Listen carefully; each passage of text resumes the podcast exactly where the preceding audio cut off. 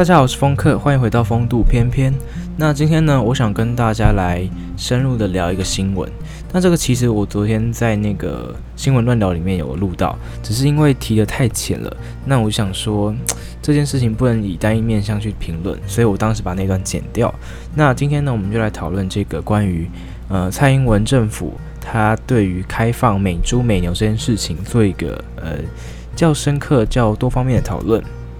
好，那讲到这个，其实很多人对于这个美国猪肉哦，还有牛肉，他可能不知道到底是为什么会有这么大的反弹跟风险。那首先呢，我想先跟大家解释关于一个东西叫做莱克多巴胺。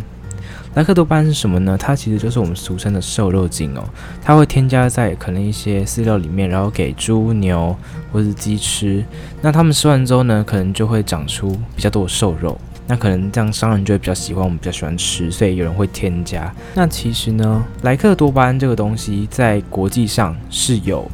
就是一个控管标准的，它是在美国是合法的。所以当初其实，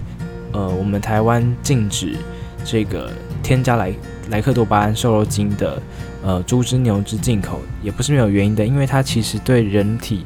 可能也会造成一些影响。所以当时呢，其实我们台湾都没有进口，再加上。一九九六年那个台湾猪只爆发口蹄疫嘛，那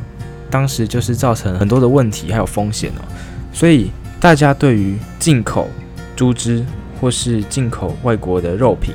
这件事来说，其实是非常担心的，危害到我们人民的健康。OK，那这是我们台湾目前主要在对于这个美国的猪只他们进口的一个问题。那另外一个呢是对于狂牛症的问题，其实。我们在二零一二年的时候呢，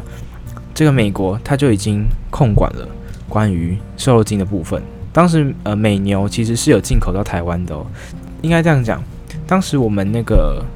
呃政府啊，它是打算在二零零七年左右的时候开放美国牛、美国猪，但是呢，当时就受到这个国内养猪的这个农户的反驳哦，他就提出了严重的抗议，因为其实我们台湾。对于猪肉的需求量其实比牛肉还要多，很多人在养猪啦，所以其实当时呢，就是因为人民的反弹，所以政府没有开放关于吃打莱克多巴胺的这个猪只进入我们的台湾。但是呢，其实美国牛是有进来的哦，所以当时我们是开放了所谓的精美牛进入台湾。二零一二年的时候，可是我们在讨论牛的时候，要讨论另外一个问题，叫做狂牛症。狂牛症这个这个东西呢，其实最早是在一九八六年的时候在英国发现的，当时就造成了十几万头牛死亡哦。那呃，这个长狂牛症的潜伏期其实蛮长的，可以到达好几年。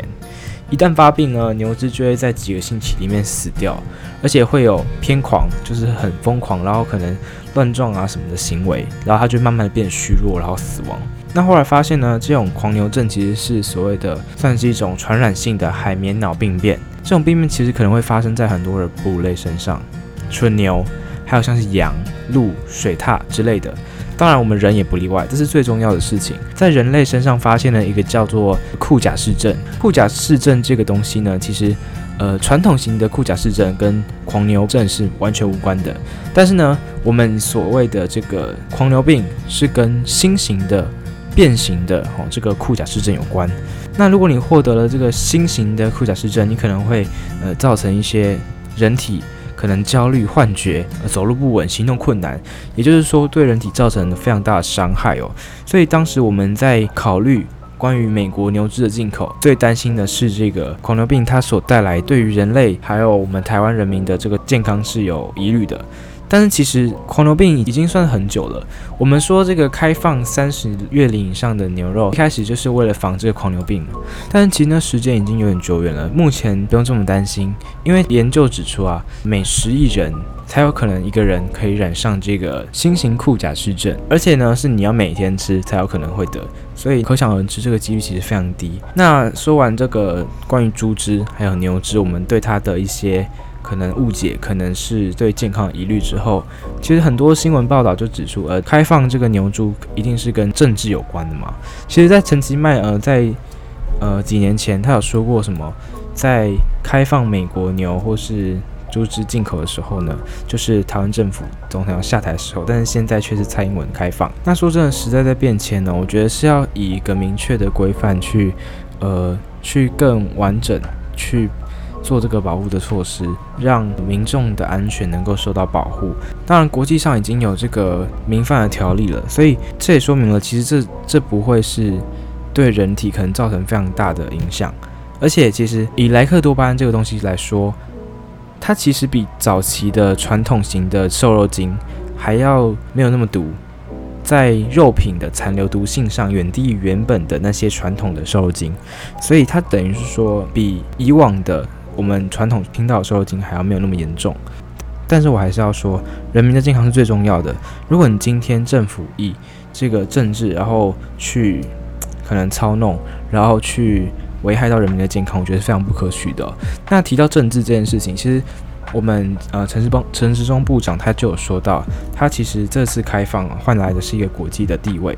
国际的这个呃尊严吗？当然我们知道这是跟美国这个交易一定会造成政治上的利益。我在想的事情其实是，呃，对于一个消费者来角度来说，其实说真的，我觉得只要有好好规范，对人体不要有太大的影响，其实进口是没有关系的。因为时代在变迁嘛，再加上说，其实我吃不出来啦。其实，其实我现在担心的一件事情是这样子哦，就是呃，现在你们呃政府已经。公然的说可以进口这些东西了嘛？那会不会有台湾的小吃摊或是一些无良业者，他就呃标榜他是台湾猪嘛？那可能大家都去买，但其实他背地里用的是这个美国猪、精美牛之类的。那其实我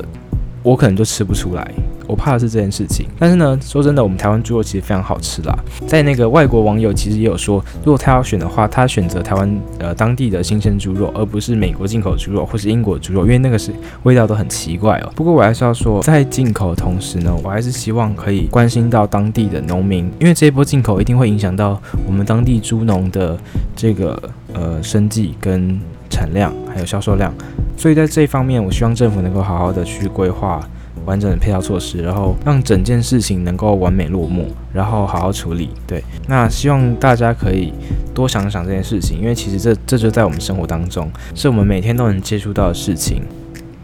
好，那今天的节目就到这边，谢谢大家的收听，我是风客，我们下次再见，拜拜。